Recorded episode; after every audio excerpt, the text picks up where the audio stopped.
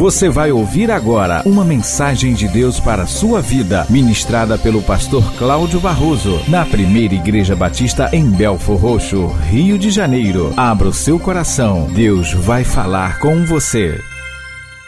Quero convidar você a acompanhar comigo a leitura do livro do Evangelho de João, capítulo 6. Mas seria bom se você tivesse um papel, uma caneta, para que você anotasse algumas referências bíblicas que ao longo da mensagem serão apresentadas, até para que você possa conferi-las e fazer depois em casa o seu ruminar da palavra de Deus. Quando a palavra de Deus chama os crentes de ovelhas, é Jesus quem nos chama de ovelhas. Ovelha é um ser ruminante. Ele mastiga, ele engole, vai para um estômago, ali ele recebe alguns ácidos, volta para a boca, mastiga de novo, rumina, vai para outro estômago, até que todos os elementos nutritivos daquele alimento sejam absorvidos e recebidos pelo organismo da ovelha. Isso significa dizer que nós devemos receber a palavra de Deus e ao longo da semana nós vamos ruminar essa palavra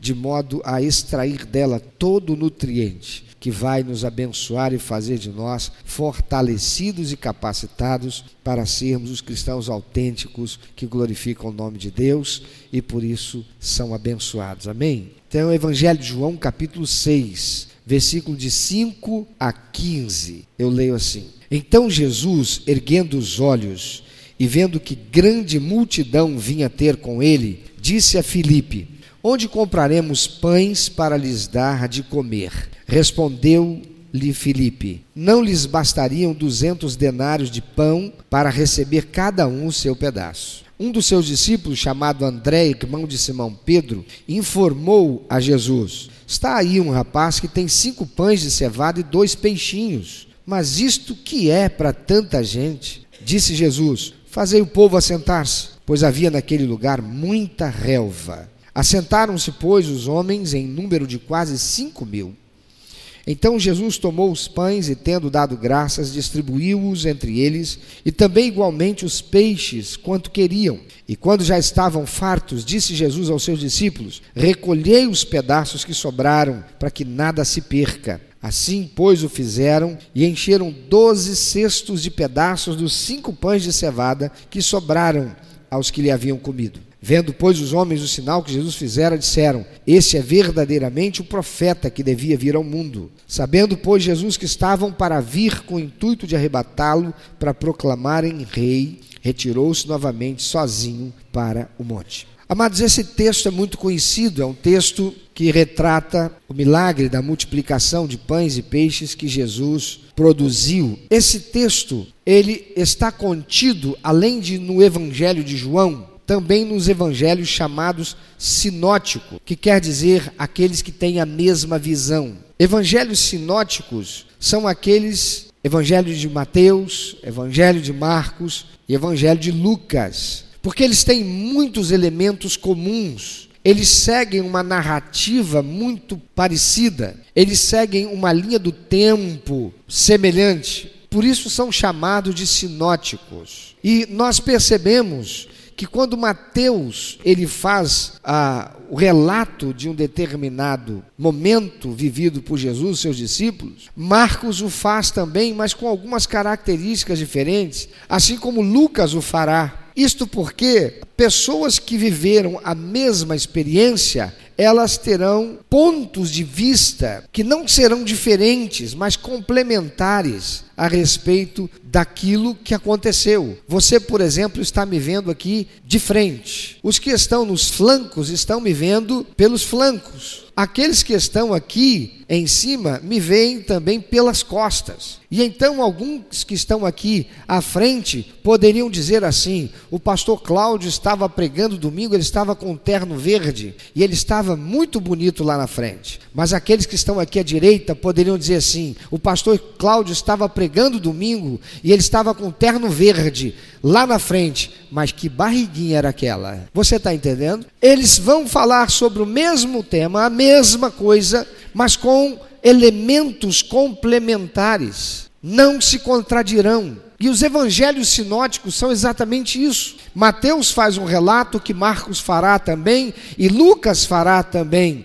Cada um tem um propósito que está em Deus em fazê-los registrar com algumas nuances que não são diferentes, mas são complementares. O Evangelho de João não é um evangelho sinótico, mas neste evento em particular, o evangelista João também o registra. E cada um dos evangelhos sinóticos apresenta, portanto, a história de Jesus de uma maneira parecida, mas nesse contexto aqui, João vai apresentar alguns elementos interessantíssimos, porque Deus tem propósito que a palavra dele seja apresentada de modo a revelar a nós Deus e nos revelar em relação a Deus, porque é a palavra de Deus. Então, agora aqui o Evangelho de João, falando sobre essa multiplicação de pães e peixes, ele apresenta uma situação que foi narrada pelos demais evangelhos, como eu disse, mas eu quero chamar a atenção para algumas coisas muito importantes. Antes eu quero fazer um parênteses para dizer, amado, nunca leia a Bíblia como um livro qualquer.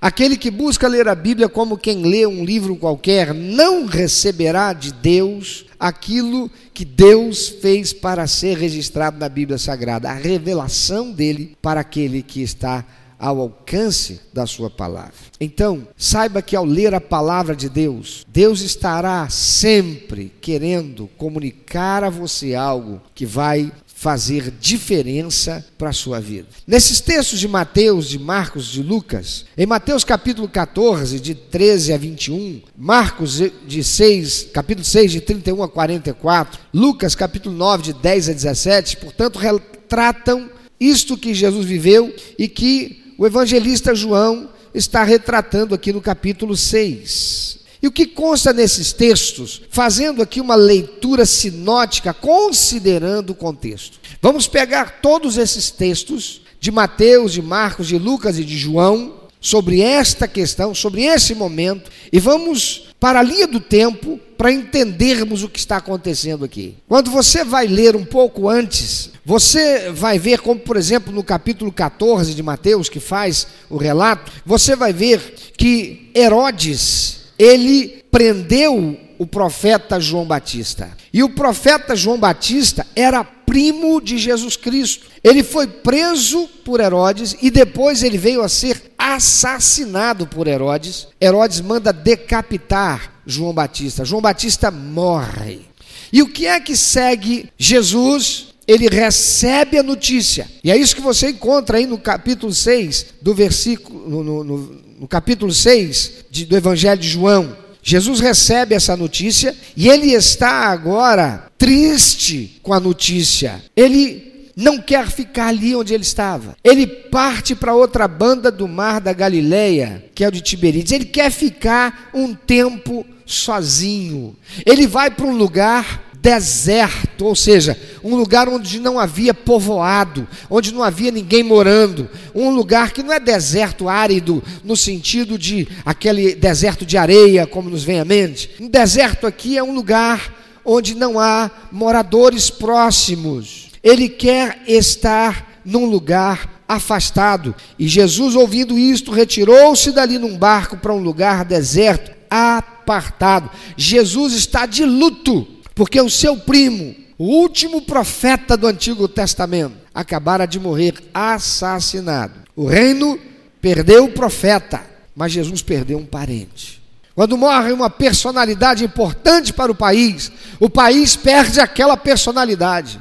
A tristeza do país nunca será idêntica, igual ou parecida com a dor e a tristeza daqueles que são os parentes. Jesus quer ir para um lugar deserto. Lembre-se que Jesus era ser humano como eu e você. É por isso que ele sabe o que nós passamos e ele pode se compadecer de nós, porque ele foi ser humano como eu e você. Ele se entristecia, ele chorava. A palavra de Deus nos dá conta de que quando ele vai para ressuscitar Lázaro, ele chora, ele se comove. Jesus se retira para um lugar deserto, porque ele está triste. Jesus está de luto. E então ele chama os seus discípulos para irem com ele para um lugar distante, mas a multidão tem necessidade, não quer nem saber, e vai procurá-lo lá onde ele foi. Jesus está de luto, mas o povo tem necessidade. Jesus está de luto, mas a multidão não se importa com o luto dele. Por que não? Porque eles têm angústia, eles têm necessidade. E veja isso: mesmo sob o luto, Jesus não nega atenção àquelas pessoas. Você já negou atenção porque você estava de luto? Você já negou alguém que tocava o telefone porque naquele momento era desconfortável para você e não era desconfortável porque te era impossível, simplesmente você não quis atender? Talvez alguém que você soubesse, não, isso aqui é um, isso é meu PC, isso aqui, pá. quando ele começa a falar, ele não para. Você já recebeu lá um áudio de cinco minutos de uma pessoa. O que, que são cinco minutos? Cinco minutos só ouvindo são cinco horas, né? Jesus não diz não. Jesus está de luto. Ele vai para um lugar para ficar sozinho, distante somente com seus discípulos. A multidão vai e ele diz: Vem, pode vir. É por isso que Jesus diz assim: Vinde a mim todos vós que estáis cansados e sobrecarregados, e eu vos aliviarei. Jesus nunca diz não para aquele que o busca. Por isso que a palavra de Deus diz que aquele que procura o Senhor, aquele que busca o Senhor, nunca é despedido vazio. Vós me buscareis e me achareis quando me buscardes de todo o vosso coração, diz o Senhor. Amados, mesmo de luto, Jesus tem compaixão do povo. Jesus cura e multiplica os pães e peixes, alimentando aquela multidão. Mas veja a dinâmica dos acontecimentos. Jesus está ficando já está ficando tarde, ele está ali naquele lugar, a multidão acorre, ele passa o tempo todo ali curando os enfermos, ele transmite paz àquelas pessoas. E já é muito tarde, a multidão está com fome, porém, eles estão longe demais de algum povoado que pudessem ir comprar alimento e também nada levaram porque o que eles queriam era estar com Jesus. Eles saíram apressados para encontrar Jesus, que nem se prepararam, mesmo sabendo que poderiam encontrá-lo longe. O evangelista João é o único que vai mencionar que Jesus chama Filipe para fazer uma pergunta para ele. Mateus diz que os discípulos fizeram isso, Marcos vai dizer também, Lucas também, mas olha, João, João revela algo interessante. No versículo 5 diz: Então Jesus, levantando os olhos e vendo que uma grande multidão vinha ter com ele, disse a Filipe: Onde compraremos pão para estes comerem? Amado, Jesus nunca faz uma pergunta sem que ele saiba qual é a resposta. Qual é a cor do cavalo branco de Napoleão? Eu já perguntei sabendo. Alguém sabe qual é a cor? Essa é velha, né? Qual é o tamanho do peixe que o pastor vai pegar essa semana? Ah, essa é difícil. Segundo a minha esposa, é desse tamanho. Jesus nunca faz uma pergunta, querido, em vão, ele sabe a resposta, mas ele tem um propósito na pergunta. É sempre uma pergunta para provocar uma reflexão ou para provocar uma revelação. Jesus chama Filipe e lhe pergunta: Mas por que, que Jesus chama Filipe e pergunta isso?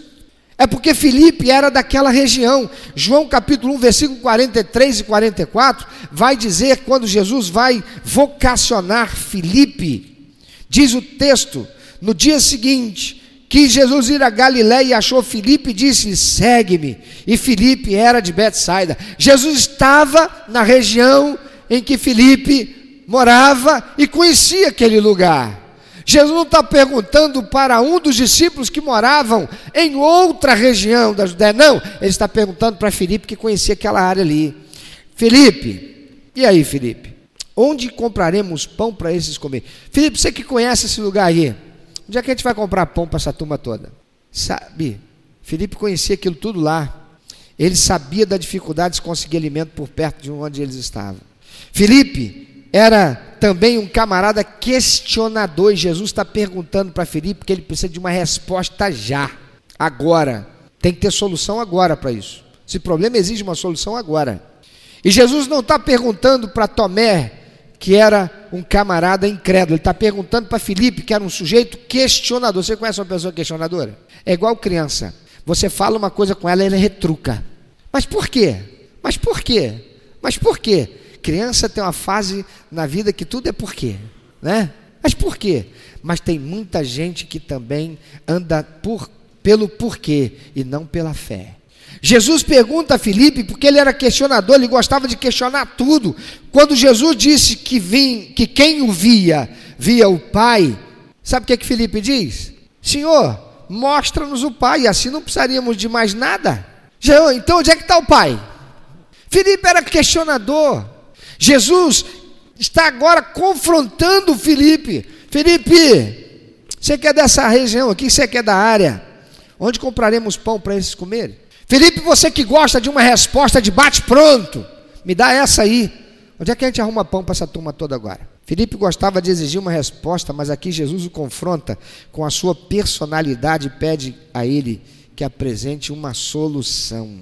Verso 6, mas dizia isto para o experimentar, porque ele bem sabia o que havia de fazer. Jesus já sabia o que faria, mas só pergunta a Filipe para confrontá-lo. Amado, como é que você se sente quando você é confrontado com alguma coisa da sua personalidade ou do seu caráter que precisa ser tratado? Eu já vi ovelha virar bode assim, ó. O chifre cresce rápido quando é confrontado, quando recebe uma pergunta retórica que faz com que seja revelado para si aquilo que é a sua falha. Não para o expor a vergonha, mas para fazê-lo refletir. É o que Jesus está fazendo. Jesus joga a bola para Felipe. Felipe, onde é que a gente vai comprar pão para esses aí todos comerem? Veja que há algumas situações interessantes reveladas nas atitudes dos discípulos que denunciam o que nós costumamos fazer quando vemos um problema. E agora eu estou mencionando, lembrem, aqui o contexto dos evangelhos sinóticos, Mateus, Marcos, Lucas e também agora adicionados pelo de João. Primeira atitude dos discípulos, quando eles se confrontam com o problema e Jesus apresenta o problema e a necessidade de resposta. Primeiro, eles procuram se livrar do problema. Os discípulos, quando viram o problema, eles quiseram se livrar dele, como nós costumamos fazer. Mateus capítulo 14, versículo 15 diz assim: Ao cair da tarde, vieram os discípulos a Jesus e lhe disseram: Senhor, o lugar é deserto e vai adiantada a hora Despede, pois, as multidões para que, indo pelas aldeias, comprem para si o que comer. Senhor, vamos empurrar esse problema. Bota esse povo para ir para casa, Senhor. A gente não tem como resolver esse problema. Senhor, empurra esse problema para amanhã. Deixa eles com eles. Não é como a gente às vezes costuma fazer quando o problema vem? Segundo, protelar a solução. Felipe diz: Jesus, a solução nós não temos porque custaria 200 denários, ou seja, 200 dias de trabalho, salário de 200 dias de trabalho. Ou seja, protela a solução aí, porque não dá para resolver agora não. Jesus vai empurrando com a barriga aí esse negócio, porque ó, agora não dá para resolver não. Primeiro, vamos fugir da situação. Jesus manda esse povo embora. Segundo, vamos empurrar para amanhã. Jesus, não dá para comprar não. A gente precisaria de ter 200 denários. Como é que vai ser isso aqui? Terceiro, joga o problema para Jesus. Aparece André com um rapaz que tinha cinco pães e dois peixes, mas Felipe, o questionador, diz: Ah, isso aí não é nada. Ou seja, Jesus, sabe por que, que a gente não resolve o problema? É porque a gente não tem suficiente, não. O que, que você vai fazer? O que, que você faz quando o problema aparece? Você tenta se livrar dele? Você empurra para depois? Agora não, não vou. Eu sei que esse irmão aqui está com esse problema, eu sei que esse vizinho aqui está com esse problema, mas hoje não, amanhã. Ou você empurra para o pastor, ou você empurra para Jesus. Irmão, ora aí, procura Deus aí, exerce fé, irmão. Há aqui nesse relato do evangelista João, uma importante distinção que ele faz dos evangelistas Mateus, Marcos e Lucas. Mateus capítulo 14, versículo 17. Marcos capítulo 6, versículo 38 e Lucas capítulo 9, versículo 13, dizem que aquele moço tinha pães e peixes. Abra aí Mateus 4,17. Ou então lê no telão.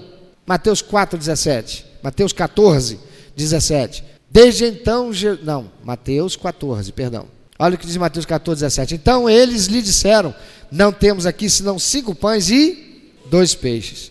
Veja agora o que diz Marcos 6, 38. Marcos diz assim: Ao que ele lhes disse: Quantos pães tendes? E de ver. E tendo se informado, responderam: Cinco pães e dois peixes. Agora veja Lucas capítulo 9, versículo 13. Mas ele lhes disse: Dá-lhes vós de comer. Responderam eles: Não temos senão cinco pães e dois peixes, salvo se nós formos comprar comida para todo esse povo. Eles dizem que eram pães e peixes, mas agora veja o versículo 9 do capítulo 6 do evangelista João, que é o único que revela que os pães, eles não eram apenas pães, e que os peixes não eram apenas peixes. Ele diz: está aqui um rapaz que tem o quê? Cinco pães de cevada. E dois pães, e dois o quê? Peixinhos. Mas o que, que é isso para tantos? João vai dizer que não eram pães, eram pães de cevada. Alguém aqui já tomou café de cevada? Quem já tomou café de cevada? Não, você não tomou café de cevada, você tomou chá de cevada. Porque café é de café. Mas quantos já chamaram café de cevada de café? E eu te pergunto, você prefere um café de cevada ou um café de café? João vai dizer, não eram pães, eram pães de cevada. Irmãos, o que, que normalmente se usa para fazer pão? Hein? Trigo, não é cevada. E João diz que não eram peixes, eram peixinhos. Os pães eram de cevada, ou seja, você sabe o que significa isso? O pão de cevada era o pão de segunda. Não era o pão de primeira, porque o pão de primeira é o pão de trigo. O pão de cevada, João menciona que era o pão de cevada, porque o pão de cevada era o pão dos pobres. Os pobres não comiam normalmente o pão de trigo, mas era o pão de cevada. Era um pão de segunda. Isso mostra o nível da condição daquele jovem que tinha pães, mas que eram de segunda, que era de cevada. Os discípulos olham para aqueles pães e dizem: Isso aqui não é nada de valor para resolver o problema, isso aqui não vai dar para nada. Além de serem somente cinco pães, eles não eram apenas cinco pães, eram pães de segunda, era o pão do pobre. Os discípulos olham então e ficam mais desanimados ainda. Tem gente que olha para o problema e para aquilo que tem e diz assim: Isso aqui não dá para nada. Ainda tem gente que diz que é crente e diz, mas o pouco com Deus é muito. Por que então não consegue dormir? Se a palavra do Senhor diz, você está preocupado com o quê? Se é Deus que veste a erva do campo, e nem Salomão se vestiu tão lindamente como ela. Se as aves do céu não trabalham, mas ninguém já viu um passarinho morrer de fome. E quanto mais são vocês do que as aves ou a erva, então não tenham anseio pelo que hão de comer, de beber ou de vestir, porque o Senhor vai cuidar de você. Tem gente que olha para o problema e para aquilo que tem e diz: Isso aqui não dá para nada. Tem gente que olha para a oferta e diz assim: Eu não vou nem entregar, tudo que eu tenho, isso aqui, centavos. Isso aqui, esse centavo não paga nem o envelope bonito que a igreja disponibiliza para colocar a oferta. Isso aqui não dá para nada. E esquece da oferta da viúva, porque aquela oferta encheu o coração de Deus, agradou o Senhor, honrou a Ele. Amados, em 2 Reis capítulo 4, a gente encontra a viúva de um filho de um profeta que vai até o profeta Eliseu. E ela vai lá para pedir ajuda, porque o marido dela morrera, deixando dívidas. E os credores estão batendo na porta dela para dizer: ou você paga as nossas dívidas, ou a sua dívida, ou nós vamos usar a lei e vamos levar os seus filhos para serem nossos escravos em pagamento da dívida. Ela está angustiada, ela está desesperada, ela vai até o profeta Eliseu. E quando chega o profeta Eliseu, o profeta Eliseu faz uma pergunta para ela: O que é que você tem em casa? Ela diz: Profeta, a gente não tem nada. Tudo que temos é só um pouquinho de azeite, mais nada. O que, que é isso para resolver o problema? Não tem nada, profeta. Sabe, eu vejo gente que é crente, foi infiel a Deus, roubou de Deus, foi ladrão, tomou do dízimo que é do Senhor e usou o dízimo para outras coisas, cedendo à tentação de Satanás. Agora está arrependido, reconhece que pecou. Por quê? Porque está sofrendo a consequência da infidelidade. Quem é o ladrão que não acaba em qualquer momento sofrendo as consequências dos seus atos errados? Onde está Sérgio Cabral? O espertalhão Onde estão todos aqueles que usaram do poder que lhes foi conferido com confiança? Não existe pecado, diz a palavra de Deus, que vai ficar encoberto. Todo pecado será descoberto. Aí a pessoa reconhece que pecou, ela reconhece que está errada, então ela pega e diz assim: Senhor, me perdoa, eu pequei, agora eu creio na tua palavra que diz que se eu confessar o meu pecado, o Senhor é fiel e justo para perdoar o meu pecado e me livrar de toda injustiça. Isso é verdade, mas a dívida continua. Que dívida? Ele não devolveu o dízimo, fez o papel de ajudante do ladrão, que é Satanás, que está aqui para roubar, matar e destruir. É o ladrão que ajudou o ladrão. Aí o que, que acontece? As bênçãos de Deus não podem mais recair sobre ele. Por que não? Porque ele se bandeou para o lado do ladrão. Alguém já viu ladrão ser abençoado? Alguém já viu ajudante ladrão ser abençoado? Não. O ladrão enganou ele e começou a roubar dele. Aí ele passou a ficar sem ter, porque perdeu até o emprego. Agora ele não tem mais dinheiro, está com atraso na internet, na luz, está com atraso na financeira, está com atraso, está com atraso. Ele vem e diz assim: Senhor, me perdoa, eu reconheço que tudo isso foi porque eu roubei do Senhor. E ele está confiado de que a palavra de Deus diz: se confessar os vossos pecados, o Senhor é fiel e justo para perdoar os pecados e vai toda justiça, e é verdade. Jesus apaga a dívida dele com Deus, mas a dívida dele com o homem continua. Aí sabe o que ele faz? Ele tem uma televisão em casa, ou ele tem um carro na garagem que não pode andar porque ele não tem dinheiro para botar o combustível, nem para pagar o IPVA que já está atrasado também. Mas ele tem disposição para resolver o problema dele? Não. Ele pega e diz assim: com isso que eu tenho, não dá para resolver o problema. Deixa eu te dizer uma coisa, querido. Você está aqui porque você crê em Deus. Ou talvez você tenha vindo aqui apenas por ter recebido um convite para estar aqui, você está recebendo a palavra de Deus, você reconhece que esse é um lugar onde aqueles que aqui vêm, vêm por temor de Deus. Então, certamente você deve acreditar em Deus. Se você acredita verdadeiramente em Deus, você tem que ter consciência lógica e racional para entender nada há daquilo que fazemos nesta terra que não tenha uma inferência e uma interferência no mundo espiritual tudo que fazemos aqui afeta a nossa relação com Deus. Então, olha para aquilo que tem e diz: Eu não tenho como pagar minha dívida, mas ele tem uma televisão dentro de casa tem, ou tem um carro na garagem que não pode usar. E não vende para pagar a dívida. Mas diz: Mas se eu vender, não dá para pagar a dívida toda, mas já dá para pagar alguma dívida? Então venda. É com um pouco da fidelidade que Deus vai operar um milagre. Eles olharam e disseram: Isso aqui é pouco. A viúva olhou e disse assim: só, A gente só tem um pouquinho de azeite. O que, que, é isso? E o profeta Eliseu disse para ela: Então você pega todos os seus filhos, vai na sua vizinhança, pede vasilhas emprestadas, tantas quanto você puder. Enche a tua casa de vasilha. Pega todas as vasilhas que você tem e todas que você conseguir emprestada. Fecha as portas da casa, as janelas. Se tranca dentro de casa com os seus filhos. Ora. E começa a verter o azeite na panela. E a palavra de Deus diz que quando aquela mulher obedeceu o profeta, e ela começou a verter o azeite na panela, a panela foi se enchendo, mas o azeite não parava de jorrar. E a panela encheu, ela teve que pegar outra, e ela teve que pegar outra, e ela teve que pegar outra, até que ela não tinha mais panela, e só aí o azeite parou de jorrar. Porque enquanto ela obedeceu, o milagre se fez. Quando você começar a obedecer, aquilo que você diz é tão pouco, não vai ter como. Deus vai honrar por causa da tua fidelidade e a tua disposição para honrar a Deus, porque a palavra de Deus diz: ninguém deva nada a ninguém a não ser o amor. Você está devendo a alguém e você está olhando dizendo assim, mas não tem como pagar, eu estou desempregado, eu não tenho nada. Mas tem aquele tênis de marca que é honesto, que você comprou na loja e não aquele que é a réplica.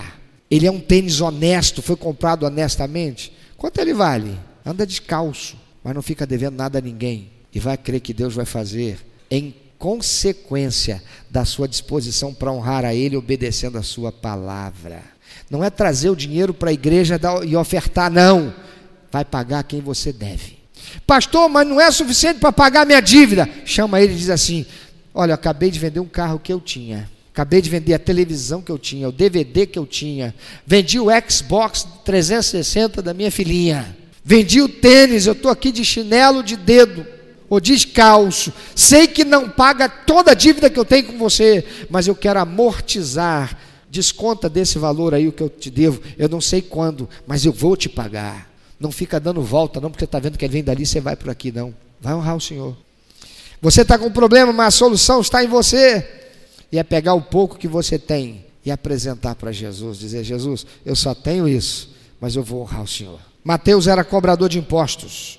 Marcos, nós não sabemos com certeza qual fora a atividade pregressa dele, mas Lucas, nós sabemos, é, fora médico, mas o evangelista João, ele fora pescador por profissão. E o único que diz que eram peixinhos é ele, porque ele foi pescador de profissão. Mateus diz: eram peixes. Lucas diz: eram peixes. Marcos diz: eram peixes. Mas João diz: eram peixinhos. Eram peixinhos. Não era um peixe de um quilo. Não era um peixe de um quilo e meio. Eram cinco peixinhos. Se fosse lá da minha terra, talvez ia dizer assim: eram pães com piabinhas. Ou eram pães com duas sardinhas, dois peixinhos. Jesus vai alimentar aquela multidão, amados.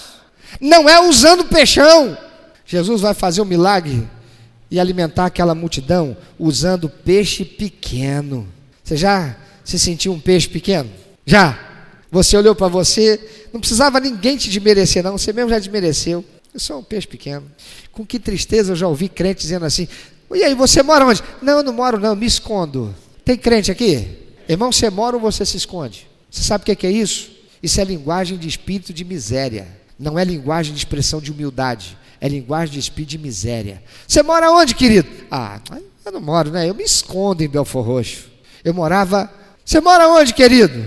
Pergunta para Meire. Onde é que a gente morava, Meire? As pessoas diziam o quê?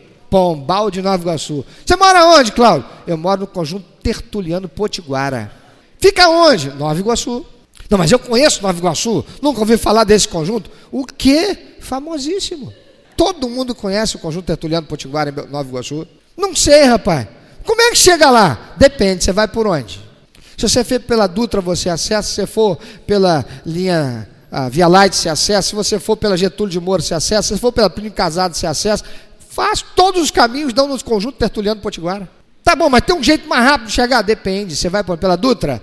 Perfeitamente. Você pega ali o viaduto do posto Sonap, ali por trás da onde tinha, tem lá Ínega, você entra ali, vai descer na Barro Júnior. Quando você descer na Barro Júnior, você vai estar no conjunto habitacional Tertuliano Potiguara. Ah, mas ali é o Pombal. Hein? Esse lugar eu não conheço, não. Como assim, rapaz? Ali é o Pombal. Por acaso eu tenho bico e pena? Amado, se você é um crente em Jesus, você não pode ter uma linguagem de espírito de miséria, porque isso é um espírito, é um demônio. A palavra de Deus diz que em Cristo Jesus você é o quê? Que linguagem de miséria é essa? Onde está a linguagem mais que vencedor?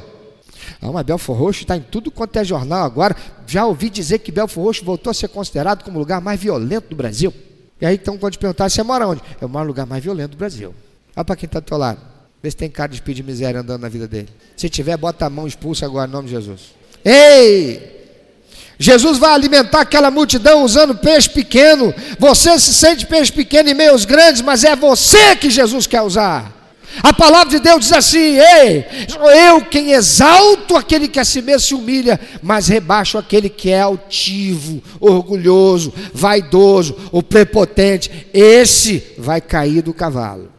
Você pode se sentir peixe pequeno, mas a palavra de Deus diz que o Senhor olha para o que está no coração. Olhavam para Davizinho e diziam: Isso aqui é um peixinho pequeno. Mas foi esse peixinho pequeno que Deus usou para vencer o gigante Golias, que tinha quase 3 metros de altura, usando uma funda. Você pode se sentir, querido e querida, um pão de cevada. Você pode sentir um pão de segunda. Mas Jesus é especialista em usar os que não são para confundir os que são. Aleluia. Mas como comeria o peixe? Era costume pegar o peixe, retirar a cabeça, retirar as vísceras, salgá-lo e então untá-lo com azeite. Não é assim que a gente come a sardinha? O que é a sardinha? É um peixe que foi cozido, tiraram a cabeça, é melhor não dizer, mas as vísceras estão lá. E ele é embebido em azeite para preservar.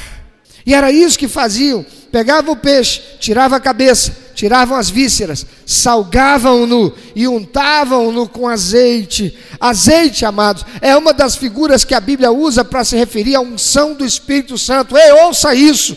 É a revelação de Deus através do evangelista João para mim e para você. Se você é peixe pequeno, mas se você tem azeite, que é o Espírito Santo de Deus, o Senhor vai te usar.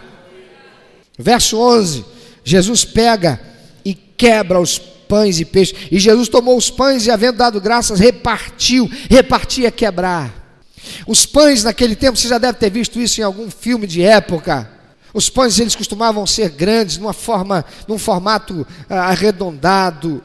Eles então ele pegavam e quebravam o pão. Ele repartia o pão. A gente pensa em pão como o pão que a gente compra, esse pão francês. Você pode imaginar pão francês na em Israel?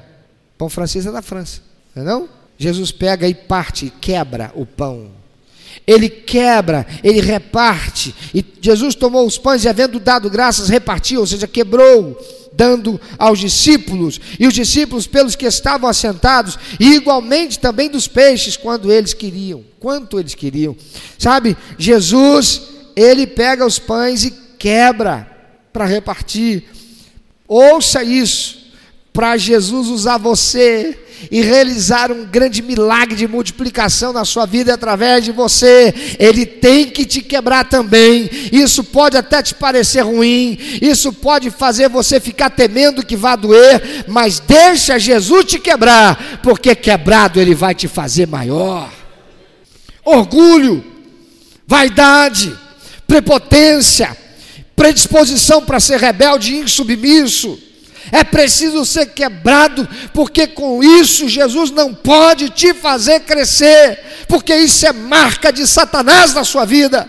Então, deixa Jesus te quebrar, deixa Jesus te quebrar. Na verdade, tenha coragem de dizer para ele: Senhor, me quebra e me faz vaso novo. Eu quero viver a multiplicação na minha vida, eu quero crescer, Senhor. Imagina Jesus, diz que os discípulos repartissem e alimentassem as pessoas.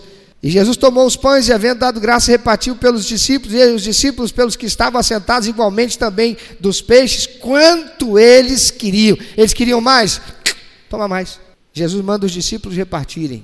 O milagre aconteceu primeiro na mão de Jesus, depois. Na mão de quem? Dos discípulos. Agora, imagina comigo. Primeiro é Felipe, Jesus confronta ele, que era o questionador. Agora imagina Tomé. Jesus vira para Tomé e diz assim: Toma, Tomé, Vai lá e reparte com os outros. Tomé, o incrédulo.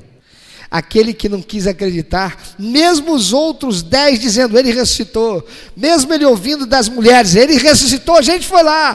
Tomé, só se eu tocar no lugar onde o cravo furou. Agora Jesus chega para ele, Tomé, vai lá, Tomé, reparte. Imagina Tomé segurando um pedaço daquele pão e olhando para aquela multidão. Ele pensa, não vai dar.